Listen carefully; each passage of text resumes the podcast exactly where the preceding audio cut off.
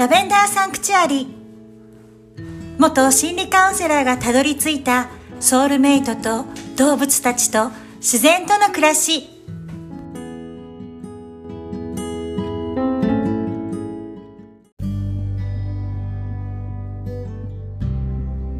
こんにちはアリーです。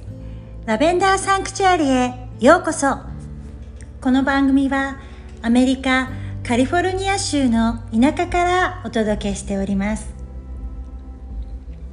これを収録しているのは3月の上旬なんですが庭の果物の木の花が咲き始めてとても可愛くて美しくていい香りを放っています。今花を咲かせている木はネクタリン。これは桃に似たピンクの可愛い花です。あとプルオット。私も夫もプルオットが大好きなのでいろいろな種類のプルオットの木を植えていまして今咲いているプルオットの花もあります。プルオットの花は白くて梅に似た花です。あとプラムそして洋梨の花が咲き始めました。豊水と20世紀梨の花はもうすぐ咲きそうな感じでつぼみがふっくらと膨らんでいます。そして1月下旬に剪定したバラは緑の葉っぱが出てきてラベンダーも新芽が出てきました。わしが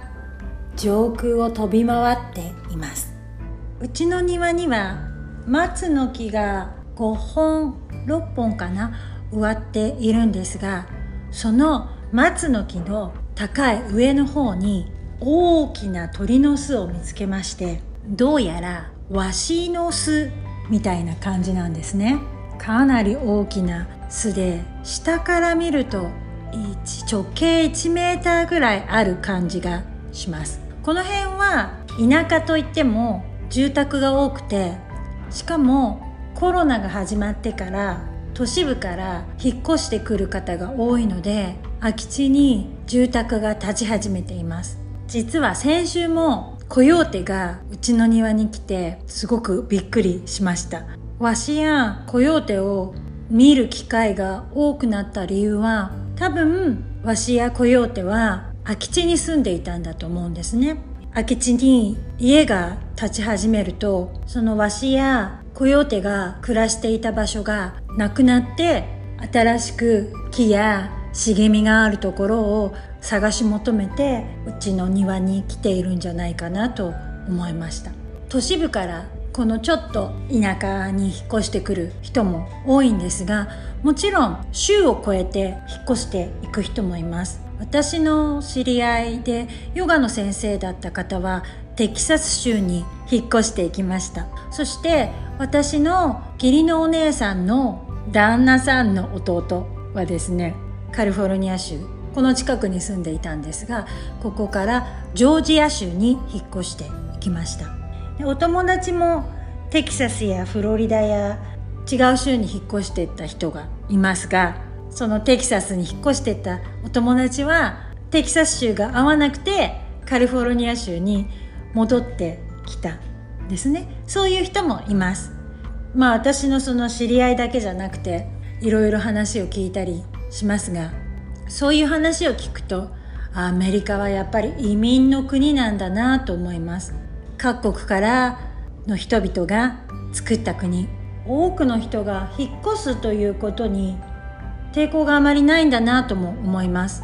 この国の人々はまあ先祖もね様々なところなのでその土地にそこまで馴染みがないので引っ越せるんじゃないかなと思うんですね。自分の望むことがわからない場合自分の望みは何なんだろうなって思う場合は自分が心地よく感じる場所に行くこともその自分の望みを見つけるきっかけになると思います。行って感じること。例えば雑誌だとかネットだとかその中でああここ素敵だなと感じた場所は訪れてみるといいと思います。私は昔アリゾナ州セドナの写真を見た時にうわここ素敵って思って訪れたんですが全然違いましてその写真から受ける印象と訪れた時の香りも空気も違いましたし全然想像してたのと違うんですね。あここじゃない素敵とっても素敵な場所だったんですけどあここじゃないという感じがしました。なので行ってみて感じることっていうのはとても大事だと思うんですね。で都会が好きな人もいると思います。自然が好きな人もいると思います。私は東京で生まれ育ってずっと暮らしてました。なのでちょっと洗脳じゃないですけど都会がいいとずっと思い込んでました。実際に若い人は都会が好きな傾向があります。で年齢を重ねるうちに自然が好きになる傾向ももちろんありますが心地よい場所かと尋ねられたら私にとって東京は心地いいかなというちょっと疑問が湧いてきました。そして自分に合う場所合う環境それってどんなところなんだろうと探り始めました。たどり着いたのはこのカリフォルニア州の田舎なんですが冒頭でお話ししましたように田舎は田舎なんですが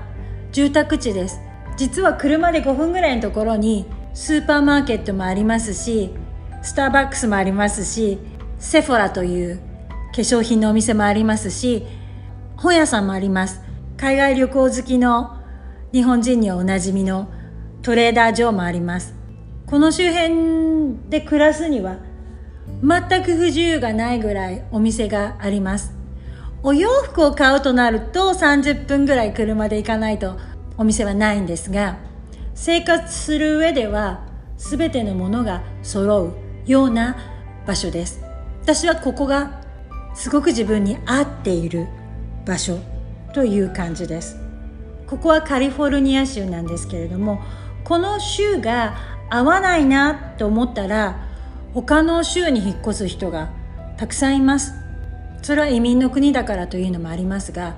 各州ごとに法律もルールも違うからです。州が定めた法律がうんぬんとかルールがうんぬんって。文句を言うよりはあこの場所自分に合ってるって場所に引っ越していく感じがします。今いるところが合わなければ合うところを探して移住していく。なので環境を整えるだけでも気分が良くなりますし気分が良くなれば望むことが見えてくる。自分の人生が見えてくる。私はそう感じてます。私は先ほどお話ししたアリゾナ州セドナに行った時にわあ夢見てた素敵な場所と思ったのに何かが違う。私に合わなかったんですね正直言って。ここは私にとっては最高の場所です。少なくとも現時点では。自分にとって最高の人生を選ぶ。その一歩は自分に合う場所環境を整えていく。自分に合う場所とは自分に合う環境とはどんな場所かを考えてみる。そうすると見えてくるものがあると思います。同じ東京都内でも区によって市によって雰囲気が違いますよね。どこが自分に合うのかどういう環境が合うのか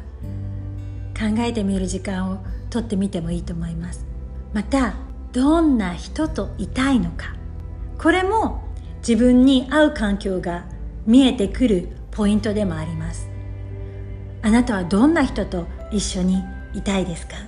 自分の周りにはどんな人がいてほしいですか？ここを明確にすると自分の人生が満足していくものになります。あなたはどんな人たちとどんな場所で暮らしたいですか？今日も最後まで聞いてくださりどうもありがとうございました。今回はこの辺で。次回もお楽しみに。アリーでした。